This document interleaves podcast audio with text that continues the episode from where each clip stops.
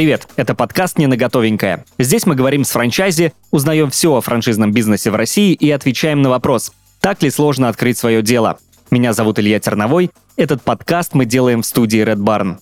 Партнер этого сезона – франшиза грузинского ресторана «Хачапури Марико».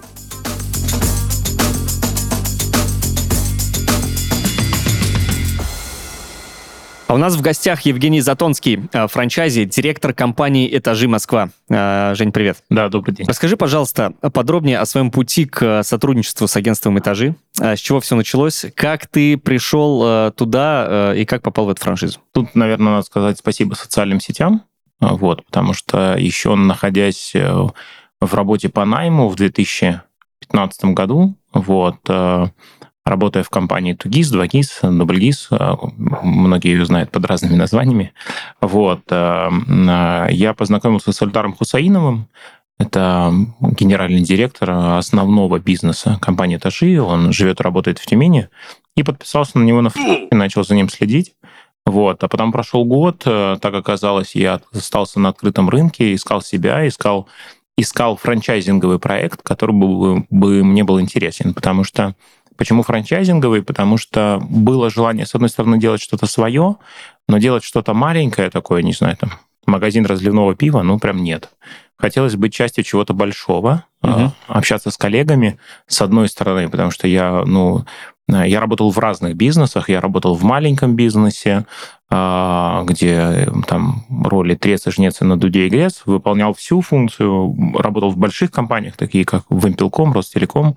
Вот. И, конечно, мне хотелось оставаться частью чего-то большого, там, где я могу общаться с большим количеством людей, брать а, их опыт, знания, умения, где-то рейтинговать себя в том числе, потому что всегда это меня драйвило, вот, и поэтому искал для себя франшизу. И вот так вот, наблюдая за ним в социальных сетях, э, в шестнадцатом году уже у меня возникла необходимость купить земельный участок.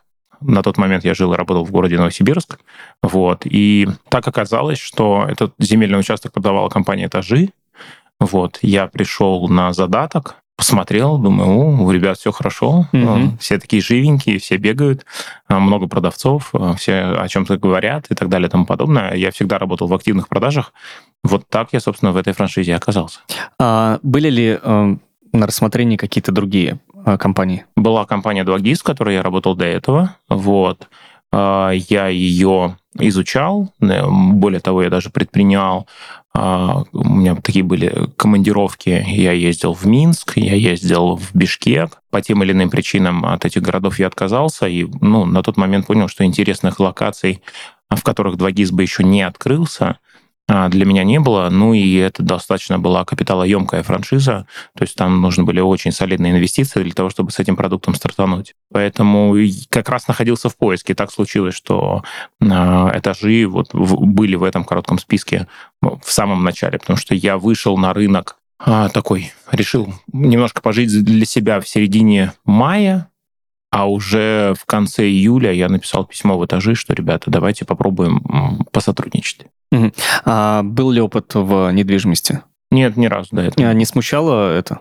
Нет, не смущало. Не смущало абсолютно, потому что я понимал, что я же изучал э, историю, да, mm-hmm. то есть я понимал, что рынок недвижимости это один из тех рынков, в которые э, люди заходят и в 25, и в 30, и в 35, и в 40 лет, да, потому что можно посмотреть даже по тому же риэлторскому составу в агентствах недвижимости, мы видим, что там очень разные люди. То есть если там линейный персонал может прийти на базовую позицию и адаптироваться достаточно быстро, понятно, что да, да там есть области, в которые ты не зайдешь 40 лет, там, не знаю, там, условно говоря, какую-нибудь клинику, наверное, открыть будет достаточно сложно, потому что если у тебя нет медицинского бэкграунда, то ты не будешь понимать, как все это работает. Хотя, опять же, да, то есть мы понимаем, что любой управленец, он управляет бизнес-процессами, содержание этих бизнес-процессов — это э, история отдельная.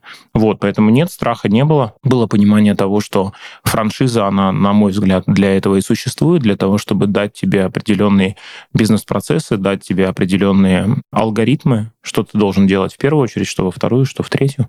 Поэтому нет, страха не было. Угу. А сколько на тот момент стоила франшиза? Ноль. Паушальный взнос ноль? Ноль. ноль. А какие условия тогда? 4% от вала.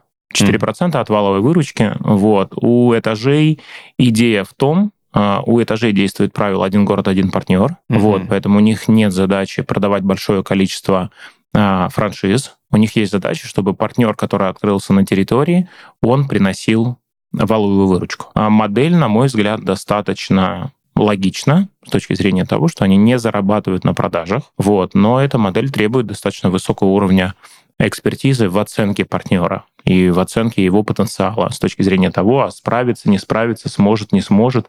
Потому что если вы фактически совершили ошибку в выборе партнера, то вы просто-напросто заморозите для себя на определенное время актив. Да, там есть бизнес-процесс отзыва франшизы, так называемый, если вдруг а, франчайзи не выполняет поставленные перед ним планы. Но это длительные процессы, потому что там процесс отзыва занимает не меньше полутора лет. Вот, поэтому тут очень взвешенное должно быть решение по выбору партнера. А тогда как э, выбираются партнеры? Условия какие-то есть для них? Это такой процесс оценки, то есть это как бы процесс очень похожий на найм топ-руководителя. Есть ассессмент-центр, в рамках которого с потенциальным кандидатом, соответственно, встречаются, дают ему... Ну, то есть надо понять, кто этот кандидат.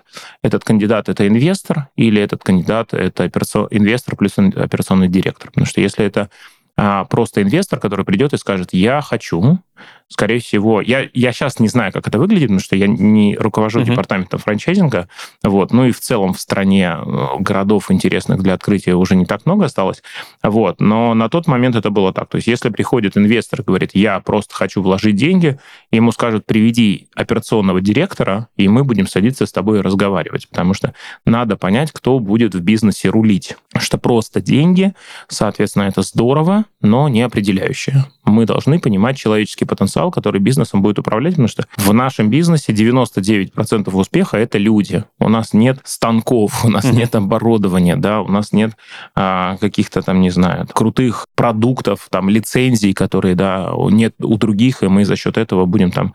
А, у нас услуга формируется человеком, человек формируется той командой, которая его привлекла. Вот, поэтому а, процесс выглядит как, по сути, найм топ-руководителя. С чего начинается запуск э, офиса? Uh-huh. И э, ты сказал, что не так много осталось городов интересных для открытия. Uh-huh. А, какие это города? Не знаю, честно говоря, потому что, да, не ко мне. У нас э, офис находится а, в городе Герои Тюмень, вот, э, там продолжают коллеги работать, соответственно. А, сейчас перед нами главная задача стоит, это все-таки развитие а, нашей международной составляющей, потому что на сегодняшний день у нас запущено 9 стран, подписано 19 стран, соответственно, поэтому сейчас первая задача идти уже в, на международный уровень, потому что в России остались только очень малые города, да, это города там с населением менее 300 тысяч человек. Вот. интересно.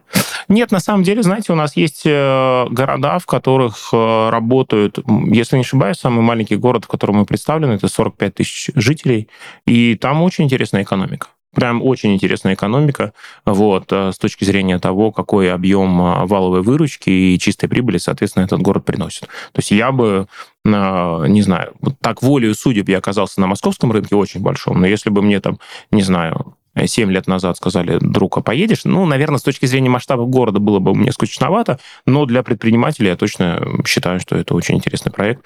А, просто а тут все зависит от эм, доли рынка, да, mm-hmm. то есть забирать очень большую долю, это достаточно сложная история, то понятно, что, не знаю, там, чтобы заработать выручки миллион рублей в городе с населением 500 тысяч человек и в городе с населением 50 тысяч человек, это будут абсолютно разные миллион рублей с точки зрения труда, э, усилий да, по отвоевыванию доли рынка. Вот, поэтому сейчас основной фокус у компании стоит на международное развитие. Тогда вопрос, а, при э, отвоевывании доли рынка, mm-hmm. в чем УТП? Смотрите, агентский бизнес, надо понимать, что в а, агентстве недвижимости, по сути, два типа клиентов. Первый тип клиента – это кого все поднимают под клиентом, это продавцы и покупатели недвижимости. Второй вид клиента, неочевидный в агентском бизнесе, это сами агенты. Да? То есть угу. агенты агентства недвижимости являются его клиентами, потому что они либо сегодня работают в этом агентстве недвижимости, точнее, даже не работают в этом, потому что это не трудовые отношения, да, сотрудничают с этим агентством недвижимости, завтра они могут сотрудничать с другим агентством недвижимости. Поэтому основное УТП, если говорить о нашей компании, это выстроенные бизнес-процессы это не называется найм, а приглашение к сотрудничеству, потому что с точки зрения трудового кодекса найм это вот а, все, что по ТК. Мы приглашаем людей к сотрудничеству в профессию, мы круто обучаем, мы круто выводим на результат. Вот наше УТП. Это УТП для агентов. А дальше идут УТП для клиентов. Угу. Что за УТП для клиентов? Ну, например, одна из наших УТП – гарантия безопасности сделки. То есть клиент, купивший с нами объект недвижимости, знает, что если вдруг завтра по каким-то причинам в результате э, решения суда он потеряет свой объект недвижимости, мы вернем ему деньги. Да, есть определенные пороги. Там, вот по Москве это 25 миллионов рублей. Это та гарантированная сумма, которую мы, соответственно, выплачиваем нашим клиентам-покупателям. Но даже если квартира стоит 50 миллионов, покупатель понимает, что мы не будем закрывать глаза на какие-то проблемы mm-hmm. по сделке в режиме, что ну мы же только 25 миллионов заплатим, а не все. Да? Поэтому любая стоимость недвижимости, мы досконально просматриваем эти сделки, досконально мы часто достаточно отказываем вот, в проведении сделок, потому что мы понимаем, что какие-то а, являются сделки высоко рискованными. Вот, поэтому это а, УТП для агентов, УТП для клиентов. Да, там дальше мы можем перечислять УТП для клиентов. Это там гарантия безопасности, это наш сайт, который является одним из лидирующих, ну точно лидирующим среди а, агентств недвижимости мы точно номер один, да, mm-hmm. то есть единственный, с кем мы сейчас нам, если говорить о московском рынке, да и в целом по стране соревнуемся, мы соревнуемся с агрегаторами, мы соревнуемся с такими площадками, как ЦИАН, Авито, Домклик, то есть с теми людьми, для которых а, вот этот бизнес-агрегация, основной бизнес, да, мы агентство недвижимости, мы при этом нам удается там в тех же топах а, запроса и в Яндексе, и в Гугле занимать достаточно лидирующие позиции. Мы часто здесь говорим про кадровый голод, и с точки зрения приглашения к сотрудничеству агентов, Угу. А, существует ли такая проблема в вашей сфере? И есть ли разница между а, кадровым голодом, если он есть в России, и на международном рынке? А, смотрите, ну вот буквально вчера выступал на этой теме. Сейчас, э, пока мы пишем с вами подкаст, проходит Всероссийский жилищный конгресс, одно из самых больших мероприятий в сфере недвижимости, соответственно, в Российской Федерации. И как раз вчера была у меня тема, а как, собственно, в эти непростые времена приглашать, продолжать людей да, в этот бизнес, потому что, да, действительно, ситуация сложная. А, в Российской Федерации на сегодняшний день минимальные уровни а, безработицы за всю историю как таковой. Плюс к тому, ну, знаете, у нас э, по разным городам, в разных наших офисах немножко разная структура портрета. Ну, например, есть города, которые там в большей части, знаете, мне кажется, там даже какое-то определенное отражение собственника франшизы. Ну, вот если собственник, там, допустим, 45 плюс, собрал команду линейных руководителей 45 плюс, там и агенты будут постарше, mm-hmm. да. Вот. Если говорить о московских бизнес-пространствах, у нас получается там а, так случилось, что у нас основная аудитория это 25-35 лет, агенты по недвижимости, потому что у нас линейный менеджмент такого, а, такого возраста. И эта категория, конечно, сейчас находится на минимальных значениях, потому что а, с 95 по 2000, там, условно говоря, шестой год а, в России были минимальная рождаемость, соответственно, да, а, вот, даже не с 95 там, с 93 -го года. И, конечно, мы это чувствуем сейчас на себе. И я по международке, наверное, сейчас не скажу. Я думаю, что на самом деле конкуренция за сильного продажника и в России, и в любой стране мира, она достаточно высока. Вот, потому что действительно мы хотим... А, сделка с недвижимостью — это сделка с высоким уровнем вовлеченности клиента. Вот, это не какие-то разовые продажи. Клиент там долго сомневается, долго принимает решение. Но где, какие еще сделки вы знаете, в которых люди берут кредит на 30 лет? Ну, не вспомнится, да, mm-hmm. даже вроде автокредит, там, ну, 5, ну, 5 там, 7, там, максимум, 7 лет, да, условно. Здесь клиент берет кредит на 30 лет, конечно, он должен быть уверен в том человеке, который находится рядом, в том человеке, который ему а, дает определенные советы. Вот, поэтому конкуренция за продажников, она всегда была высокой. Единственный период, который я могу сказать, прям, вау, было круто, это вторая половина 2020 года, когда огромное количество бизнесов в России по тем или иным причинам закрылись, и а, там, не знаю, не знаю, те же кафе, рестораны, а, и на рынок вышло огромное количество людей, которые искали себя. И вот у нас самый большой прирост по количеству риэлторов-партнеров был как раз в 2020 году, когда просто люди к нам шли угу. толпами, и там еще был вау-эффект, потому что первая половина 2020 года на рынке недвижимости просела, угу. а люди по тем или иным причинам не могли подбирать объекты недвижимости, покупать объекты недвижимости, да, и там возник еще огромный отложенный спрос, который выплеснулся, выплеснулся угу. на рынок, Круто. и тут много агентов, много клиентов, и все случилось, да, и весь агентский бизнес в России, он такой, фу, вот, угу. просто расцвел.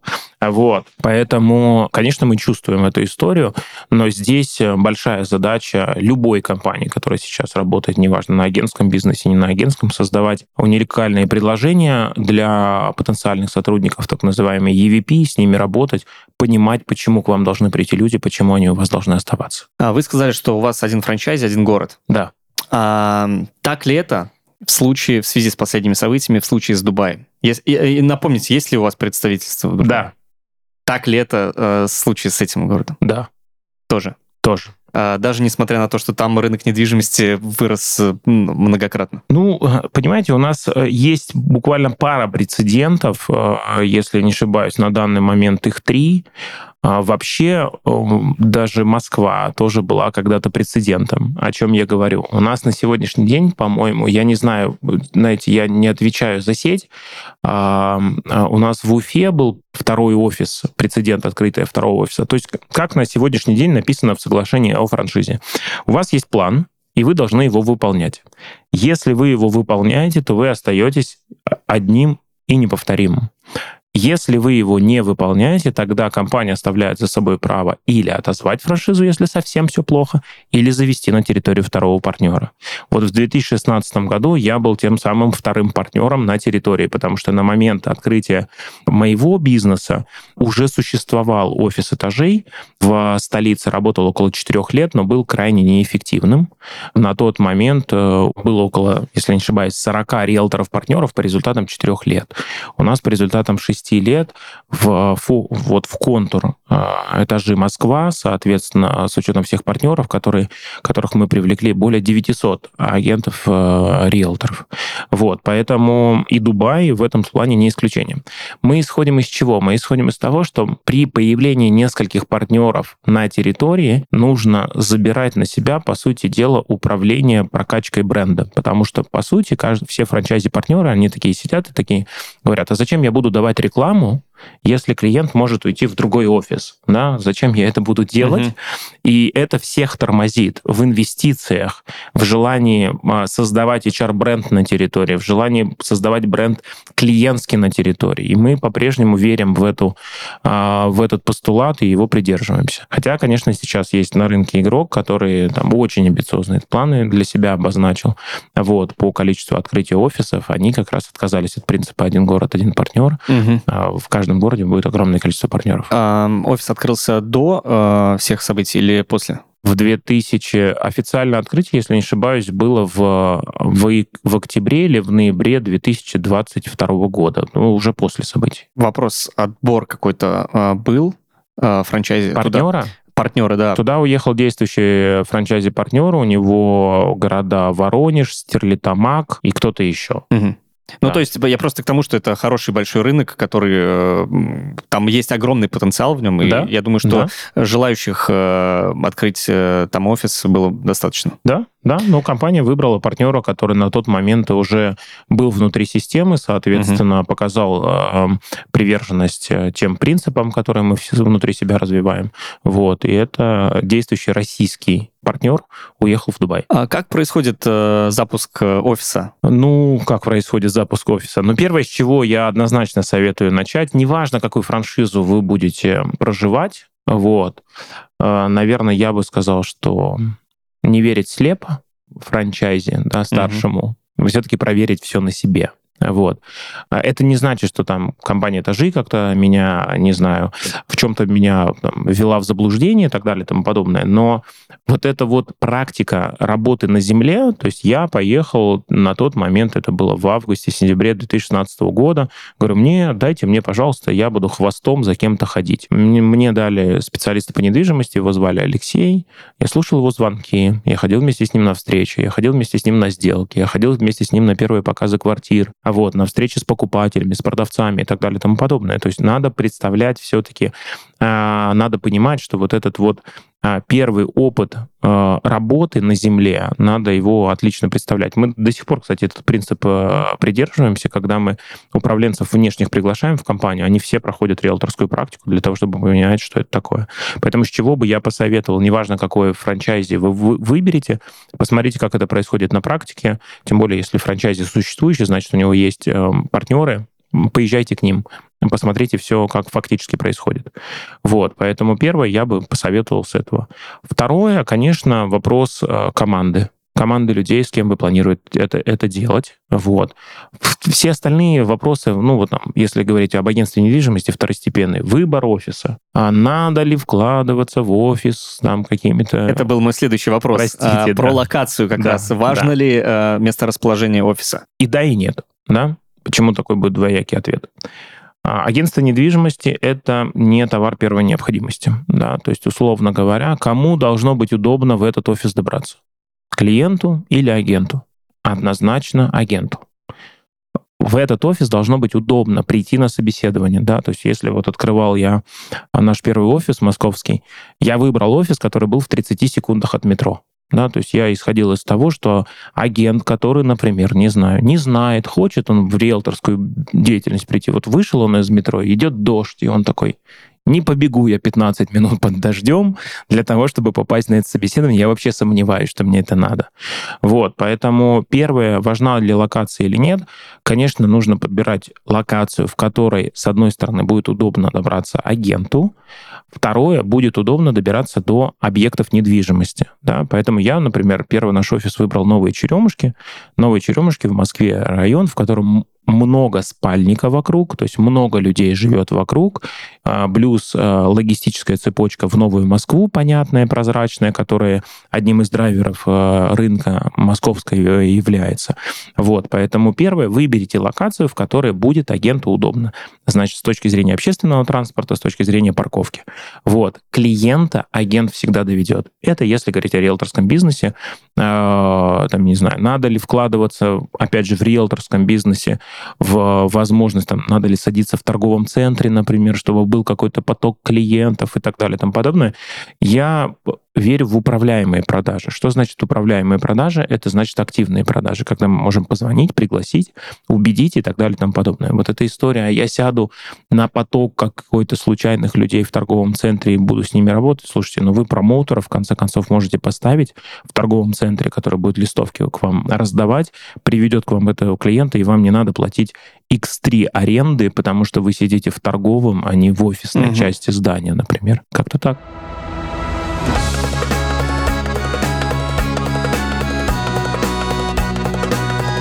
Ресторанный бизнес – одна из самых сложных ниш. Ведь предпринимателю нужно учитывать так много нюансов, чтобы добиться успеха в своем деле. Качество продуктов, создание приятной атмосферы, подбор персонала и, самое важное, сервис. Для того, чтобы обсудить разные сложности, с которыми может столкнуться владелец ресторана, мы запустили в нашем подкасте новую рубрику «Спроси у Марико». В ней я буду звонить своей подруге Марико, эксперту в ресторанном бизнесе, и обсуждать проблемы, с которыми может столкнуться предприниматель. Итак, поехали. Привет, Марико. Есть такой вопрос. Чтобы создать уют в ресторане, многие используют мягкую мебель и теплые источники света. Подскажи, как сделать грузинский ресторан по-хорошему домашним и сохранить дух яркого праздника? Гамардёба Генацвали. Ты прав. Мягкая мебель, тактильно приятные ткани, спокойные цвета и теплое освещение действительно создают уют. Это приемы универсальные и для квартиры, и для ресторана. Но это не методичка, а всего лишь рекомендация. Иначе все рестораны выглядели бы одинаково. В Хачапуре Марико мы уделяем много внимания живым растениям. Цветы в горшках или полноценные зеленые стенки добавляют ресторану свежести и позволяют воссоздать атмосферу маленького уютного кафе в центре Тбилиси.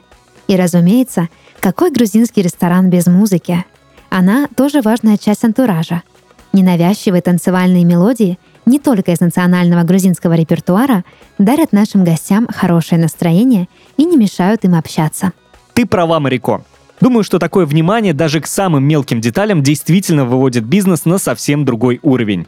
Если ты хочешь, чтобы посетители возвращались к тебе за неповторимой атмосферой, обрати внимание на франшизу Хачапури Марико. Покупая франшизу ресторана, ты не просто приобретаешь бизнес, ты покупаешь заведение, которое будут любить все гости. Хачапури Марико это настоящая Грузия прямо в вашем городе.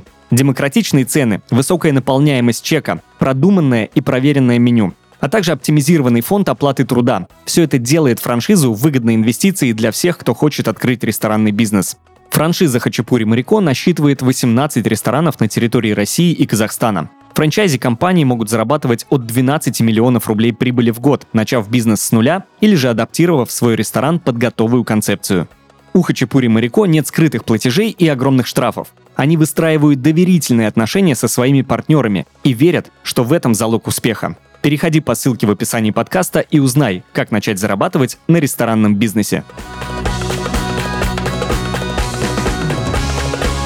А хочу про команду поговорить. А, В одном из э, интервью э, ты сказал, что э, агент это не наемный сотрудник, Мгм. а это свободный агент.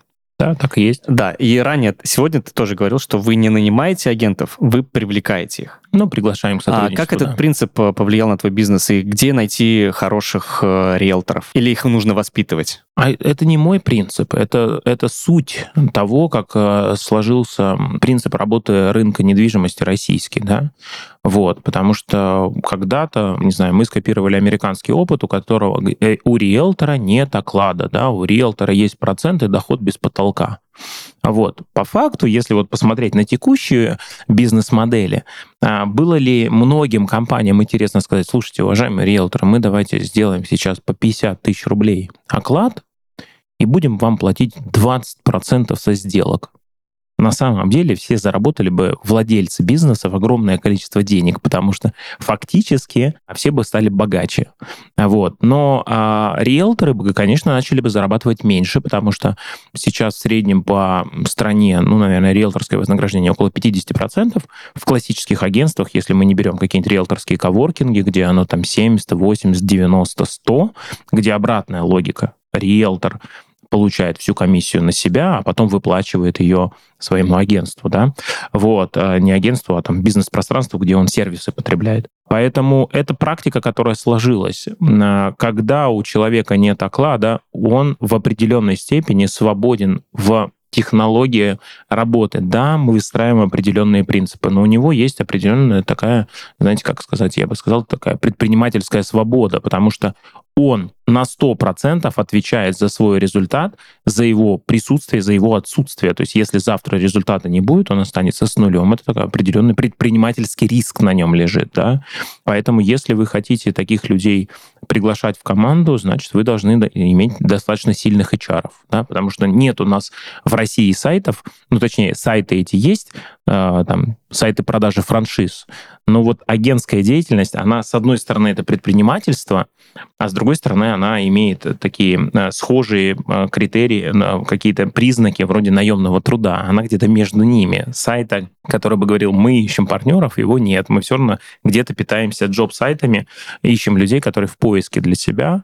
И вы должны иметь очень сильных HR, которые будут помогать людям понять, что работа риэлтора, свободного агента, это не про минусы, это про возможности. Возможности дохода без потолка, возможности а, управлять своим рабочим временем самостоятельно, возможности отдыхать со- столько, сколько вы хотите, да, условно говоря, а во- возможности выбирать тех клиентов, с которыми вы хотите работать и так далее. Вот, поэтому тут про команду вы прям должны в HR-процессы погрузиться. А Как давно сформировалась эта модель работы? Я э, почему спрашиваю? Потому что э, когда я учился в университете, Мгм. там, второй курс э, какой-то, по-моему, а, я из небольшого города, Мгм. Пенза, э, 650 тысяч населения. Мгм. Я приходил устраиваться... Я, я- я из Барнаула, вот, там 600 тысяч Да. населения. Так, э, Я приходил э, в студенческие годы э, устраиваться на работу риэлтором. Мгм. И там были совершенно не те условия, э, которые мы, о которых мы сейчас говорим, да, там был э, исключительно наемный э, формат работы, э, где я э, должен был получать оклад Мгм. и какой-то супер, э, вообще супер минимальный процент. А, Я проработал э, в таком формате две недели, э, находился, конечно, по, кварти... по квартирам, да, значит, подружился там с бабушками условно, да, Мгм. и понял, что это вообще, ну, как бы не, не мой формат Мгм. работы. Когда сформировался именно вот этот, это, эта модель работы, где агент это, скажем так, партнер. Я, честно, опять э, будет мой ответ, э, не знаю. Не знаю, потому что я в бизнесе 7 лет. А, Но ты а, пришел уже на э, такую модель примерно, да? 90% агентств недвижимости работали по такой модели, у всех были эксперименты. Давайте так, и сейчас многие продолжают делать эксперименты. Тут немножко надо все-таки не путать риэлтор-новичка, который только пришел в бизнес, и э, людей, которые работают там от полугода. В большинстве случаев, а, вот даже там мы можем сказать, агент по недвижимости, допустим, той же коммерческой недвижимости. По коммерческой недвижимости могут быть микс э, схемы мотивации, когда будет оклад, будет процент со сделок. Это будет связано с тем, что а, там сделки очень длительные. То есть там одну сделку можно ждать, условно говоря, три месяца, и потом вау, комиссия, и эта вау, комиссия покроет все остальное время. И для того, чтобы агент чувствовал себя уверенно, агентство платит ему фиксированный доход. Поэтому сказать, что прям всегда только процент, нет. Есть агентство, но в 90% агентств будет именно подобная схема. Я, например, могу сказать, что когда мы открылись э, в Москве, мы тоже предлагали нашим молодым риэлторам-партнерам так называемую стипендию. То есть мы говорили, смотри, друг, у тебя может быть стипендия. Что такое стипендия? Это определенное такое вознаграждение ученическое. Пока ты учишься, ты получаешь вознаграждение за определенный набор действий, это даже не оклад, это вознаграждение за определенный объем действий, и пониженный процент со сделок. И мы заводили людей и так, и так. То есть люди, часть заходили с этой схемой, часть людей заходили в режиме «не нужна мне, мне нужны ваши копейки, это стипендия, дайте мне стандартную мотивацию со сделок, я с ней начну работать». И потом, после двух лет, мы поняли, что вероятность выхода в результат у людей, которые берут стипендию, на 40% ниже. Вот уже на больших цифрах мы это увидели, угу. потому что люди, которые берут стипендии, это люди процесса. Это люди, которые говорят, я хочу за процесс получать деньги. Будет или нет результат, это второй вопрос. Поэтому мы для себя определили, что мы не готовы с этой категорией работать. Вот. И Такая мы... условная категория бюджетников, которые э, сидят э, за время выработки условно, да, за процесс. Я, да, ну там, знаете, все-таки там история какая? Все-таки вначале это был полезный инструмент, и я думаю, что если кто-то решится бизнес подобный открывать, это было, это было своевременно. Потому что тогда, 7 лет назад, что мы могли предложить условно в качестве success stories нашему кандидату? Мы компания номер один в стране. А, а он говорил, а в Москве? А в Москве вот у нас вот 38 столов и фикус. Вот что мы из себя представляем в Москве. Мы не могли показать ему вот эту историю успеха и доказать, что, друг, у тебя будет все хорошо. И поэтому для него это было показателем того, что компания, раз готова платить деньги за процесс, значит, она верит, что этот процесс приводит к результату. Через два года, когда у нас уже было достаточно много риэлторов-партнеров, они были успешны, они начали зарабатывать хорошие деньги и так далее и тому подобное, мы эту уверенность начали не покупать через стипендию, а показывать, что, друг, ну а откуда у тебя сомнения? Вот смотри, вот идет там специалист Дэвид, да, вот смотри, у Дэвида в прошлом месяце такое-то количество закрытых сделок, такое-то количество вознаграждения, такая-то сумма, такие-то деньги он заработал. Хочешь также? Welcome в нашу команду. Поэтому я не говорю, что это абсолютное зло как инструмент. Просто надо понять его своевременность. Как строится менеджмент э, внутри франшизы? А, Чему как управленец э, ты уделяешь особое внимание? Ты сейчас спрашиваешь о взаимодействии с э, владельцем франшизы или внутри бизнеса? Прям? А, а, с, давай ответим и так, и так. Э, как франчайзи с франчайзером угу. и как э, внутри бизнеса, внутри франчайзи. Центральный офис, ну, как мы такой mm-hmm. для себя термин приняли, дает советы, дает рекомендации. Достаточно много содержательных рекомендаций. Это видео-встречи, это какие-то совещания, на которых нам рассказывают о новых инструментах и так далее и тому подобное. Это какие-то формы бизнес-процессов, э, формы планирования, формы оценки качества бизнес-процесса внутри. Мы можем сделать заявку и сказать, ребята, пожалуйста, приезжайте к нам, а, проведите у нас аудит. Но это история, которая является, скажем так, по желанию, да, потому что а, что однозначно компания контролирует? Компания контролирует через единый колл-центр зашедшие жалобы от клиентов на территорию, требует, чтобы эти жалобы были рассмотрены, соответственно, чтобы была клиентам дана обратная связь, соответственно, если если этих жалоб становится много, то, значит, проводится аудит работы на территории и так далее и тому подобное. То есть э, на, мы в рамках франшизы «Этажи» достаточно самостоятельно себя чувствуем, и мы берем тот объем инструментария, который хотим взять где-то. Единственное, что, конечно, если территориальный менеджер, который курирует какой-то город, а у нас есть достаточно большая система рейтингования, то есть я каждый, в начале каждого месяца получаю так называемый рейтинг эффективности. И по всем направлениям, которые внутри существуют, например, там HR-направление, mm-hmm. продажи, загородная недвижимость, обучение, работа ипотечного а, направления, работа первичного рынка и так далее и тому подобное. По всем этим направлениям нам выставляется какая-то оценка по индикативу. И мы, там, система говорит, Евгений, вы вот в этом, вот этом, вот этом красавце, вот тут вот прям сильно не дотягиваете. И я начинаю, как осознанный человек, задавать себе вопрос, что там не так? Проваливаюсь mm-hmm. глубже, иду в центральный офис и говорю, ребята, помогайте нам, пожалуйста, потому что дайте мне там установочную встречу провести и так далее. Вот, поэтому с ЦО по запросу, но еще раз, а, они сильно помогают через рейтинги, через показ а как может быть, да, потому что сеть все-таки достаточно большая, угу. и я могу себе задать вопрос. Плюс есть сообщество директоров, оно достаточно открыто, всегда можно просто в Телеграме, в чат написать, там, типа, ребята, у меня такая-то проблема, подскажите, кто уже это проходил, как решали, а, и там посыпется 2-3 сообщения минимум, а, пиши в ЛС, давай обсудим. Вот. А, внутри, внутри все стандартно, то есть э, обычный менеджмент, планирование, мотивация, соответственно, контроль, э, оценка результатов и так далее и тому подобное. Обычный управленческий цикл. Как устроен э, маркетинг в этажах? Помогает ли франчайзер, выстраивает ли какую-то маркетинговую стратегию для франчайза? А, да, тут история какая. У нас в договоре франшизы есть пункт о маркетинговом бюджете, который должен составлять 1% от вала, соответственно, единый, но он до сих пор не работает. Мы... А, э, то есть он должен выплачиваться или это... Он, он должен выплачиваться. То есть каждый uh-huh. франчайзи-партнер должен 1% от выручки отдавать на маркетинг, uh-huh. то есть 4% это базовые роялти, и 1% от выручки uh-huh. он должен, соответственно, отдавать в качестве маркетингового бюджета uh-huh. единый. А фактически сейчас работает только 0,2. Вот. То есть 0,2% а сейчас собираются деньги только на формирование, на создание рекламных материалов, но не на их промоушен. Раз в полгода Э, так называемый совет директоров франчайзи. У нас есть такой исполнительный орган.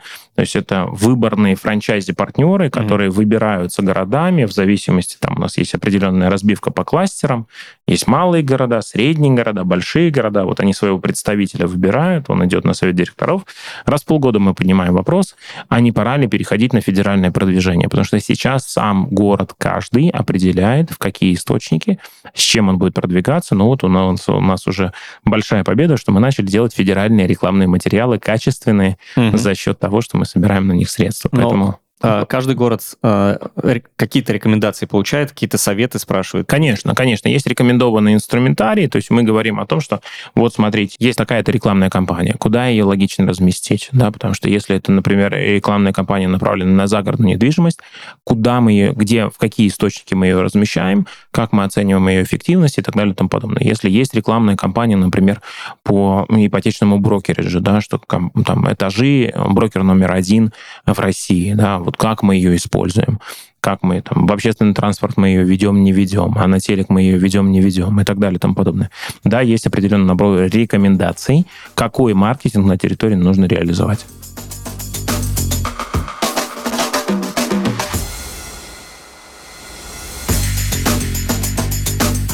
На разных этапах развития бизнеса предпринимателю нужно разное. На старте финансовая подушка. После того, как дело окупилось, хочется стабильности. А в момент кризиса порой не хватает хорошей мотивации. Именно она позволяет идти вперед и развиваться. А еще соотносить мечты с реальностью и понимать, где предел наших возможностей. Именно об этом подкаст «Надежды и страхи» от студии Red Barn. В нем предприниматели малого и среднего бизнеса рассказывают, через какие испытания им пришлось пройти, прежде чем найти себя. Вы узнаете, как создать спектакль «Променад», может ли мох приносить доход и что делать, когда твой бизнес становится твоим ребенком. Новый четвертый сезон уже доступен по ссылке в описании выпуска. Есть ли какая-то еще, а, помимо вот того, что мы уже обсудили, поддержка от франчайзера? Угу. А, я не знаю, какая-то внутренняя CRM-система, да, там э, какие-то еще рекомендации, стратегии, там аналитика, возможно? А, есть однозначно, соответственно, ну, во-первых, э, с точки зрения аналитики, с точки зрения а, такой, как оценки работы, я уже сказал, да, что это огромное количество рейтингов, и ты там себя тоже можешь отрейтинговать 10 раз.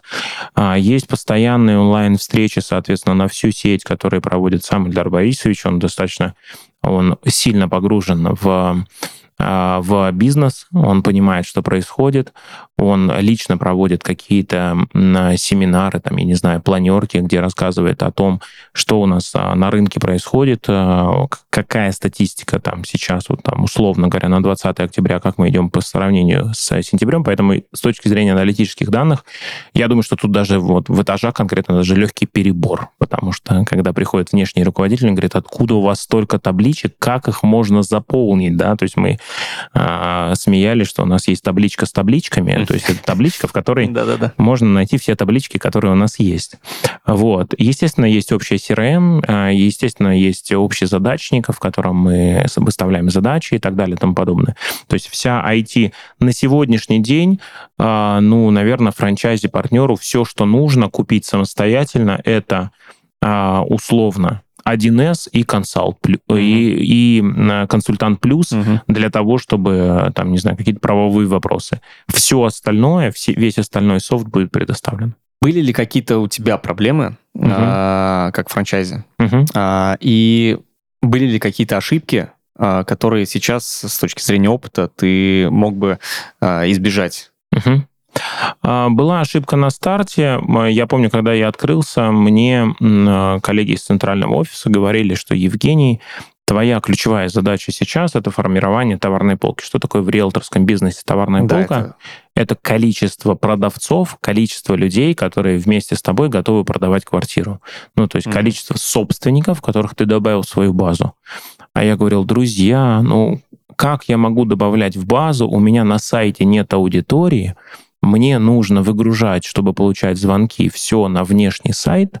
Это был там Циан, Авито, а там дорого, угу. и поэтому я не могу себе это позволить. Я буду искать только самые крутые квартиры по хорошей цене, и буду их рекламировать. И понятно, что эти крутые квартиры по хорошей цене прекрасно продавались без меня, да.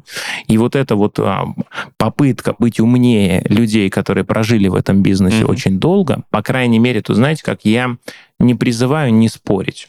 Есть достаточно большое количество вещей, в которых я спорил с коллегами из центрального офиса, в итоге оказывался прав, но есть какие-то вещи, которые ты обязан просто-напросто как гипотезу проверить и сказать себе, ну-ка, давай-ка я эти пару месяцев, правда, вот люди говорят, что так должно работать, я буду пробовать, как они говорят. Вот. И в этом плане а, вот это было ошибкой, когда-то я сопротивлялся. Как только я поставил перед собой задачу, а давай-ка я буду действительно больше фокуса набирать с продавцами, а, собирать большую базу базу, а, а у риэлтора появляется, а, насмотренность, а у него понимание появляется, почему что-то стоит своих денег, а это своих денег не стоит, почему я эту квартиру взял в работу, но по ней никто не звонит, а, да потому что цена завышена и так далее. То есть эти все аспекты, они стали формировать быстрее экспертизу в отделе продаж, и бизнес закрутился гораздо быстрее. Поэтому вот с точки зрения ошибок, да, они были.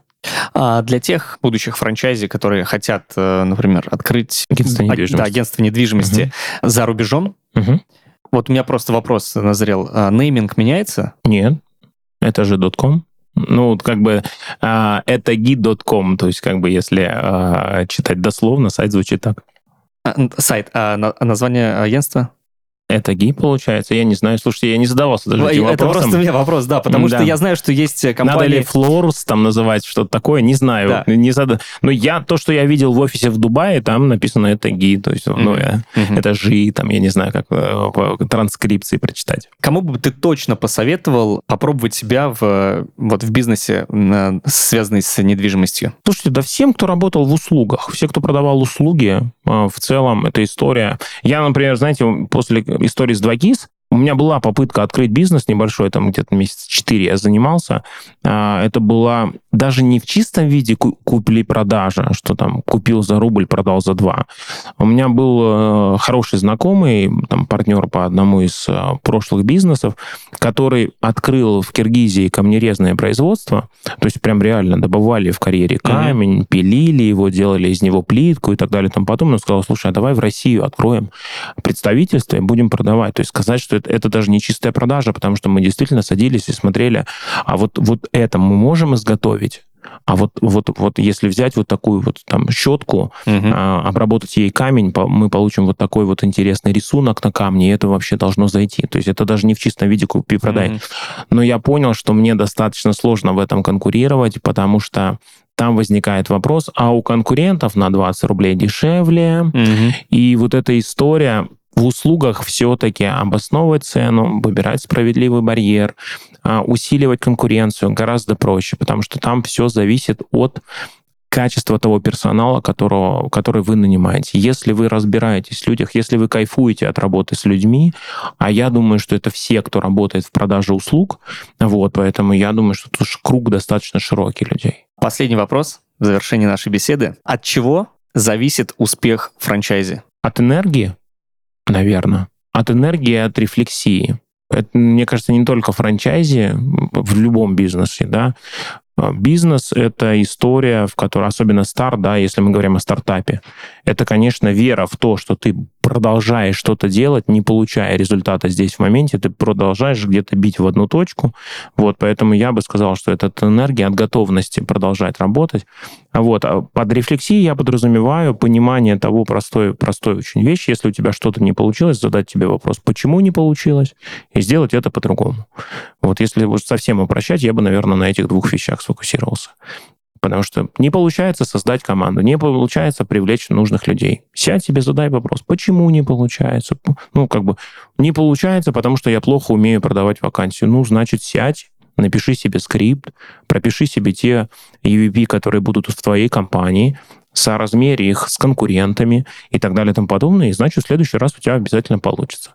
Поэтому, на мой взгляд, эта история а, такая, знаете, как но хотя, опять же, ты задал вопрос именно франчайзе, именно франчайзе.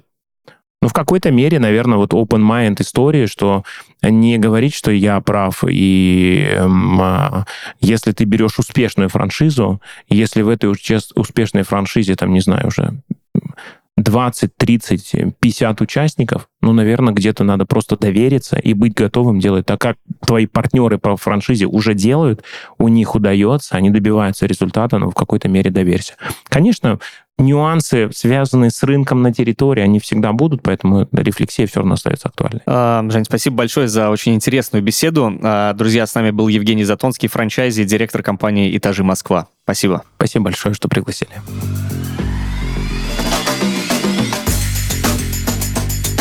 Это был подкаст «Не на готовенькое». Подписывайтесь на нас на всех платформах. До встречи!